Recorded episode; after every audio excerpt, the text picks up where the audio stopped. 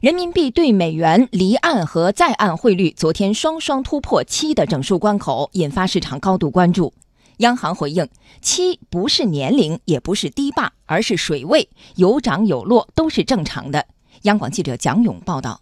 昨天上午九点左右，离岸人民币对美元汇率一举达到七点零三幺五，随后在岸人民币对美元开盘后也迅速破七，央行第一时间公开表态。人民币对美元汇率有所贬值，主要受单边主义和贸易保护主义措施及对中国加征关税预期等影响。中国银行国际金融研究所研究员王有新分析，除了受贸易保护主义影响外，这轮人民币汇率贬值实际上也受到其他非美元储备货币走低的影响。这主要是受到呢。啊，避险情绪的驱动，也就是说，英国的硬脱欧的风险在上升，所以近期我们看到英镑，包括英镑，包括欧元，实际上都在不断的走低，创造了今年以来的一个低位。所以呢，外部非美元的主要储备货币的一个走低，实际上带动了美元的一个相对强势，也给人民币一定压力。央行回应说，虽然人民币汇率突破了七元，但人民币对一篮子货币继续保持稳定和强势。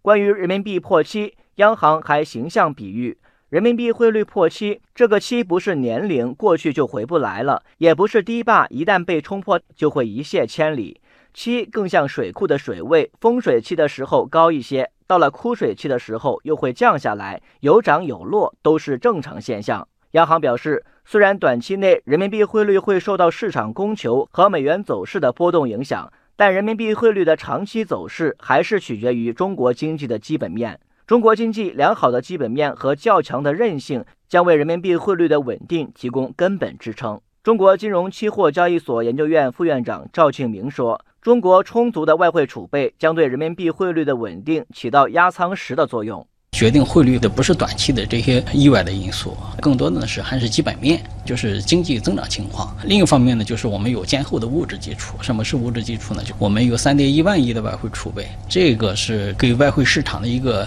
非常坚实的压舱石。央行说，过去二十多年，人民币对美元和一篮子货币升的时候多，贬的时候少。中国的老百姓主要资产在人民币上，受到最好的保护。对外的购买力稳步攀升，这些都从老百姓出国旅游、境外购物、子女海外上学中反映出来。中欧国际工商学院教授盛松成认为，这次人民币贬值对企业和居民个人的影响都不大。人民币尽管破七了，但它不等于一直会贬值下去。你今天贬了一点点，明天可能升值了一点点，所以这个影响基本上是不大的。只要保持人民币在合理均衡水平上的基本稳定，对企业、居民、个人影响都是很小的。央行还表示，将采取必要的有针对性的措施，坚决打击投机炒作，维护外汇市场平稳运行。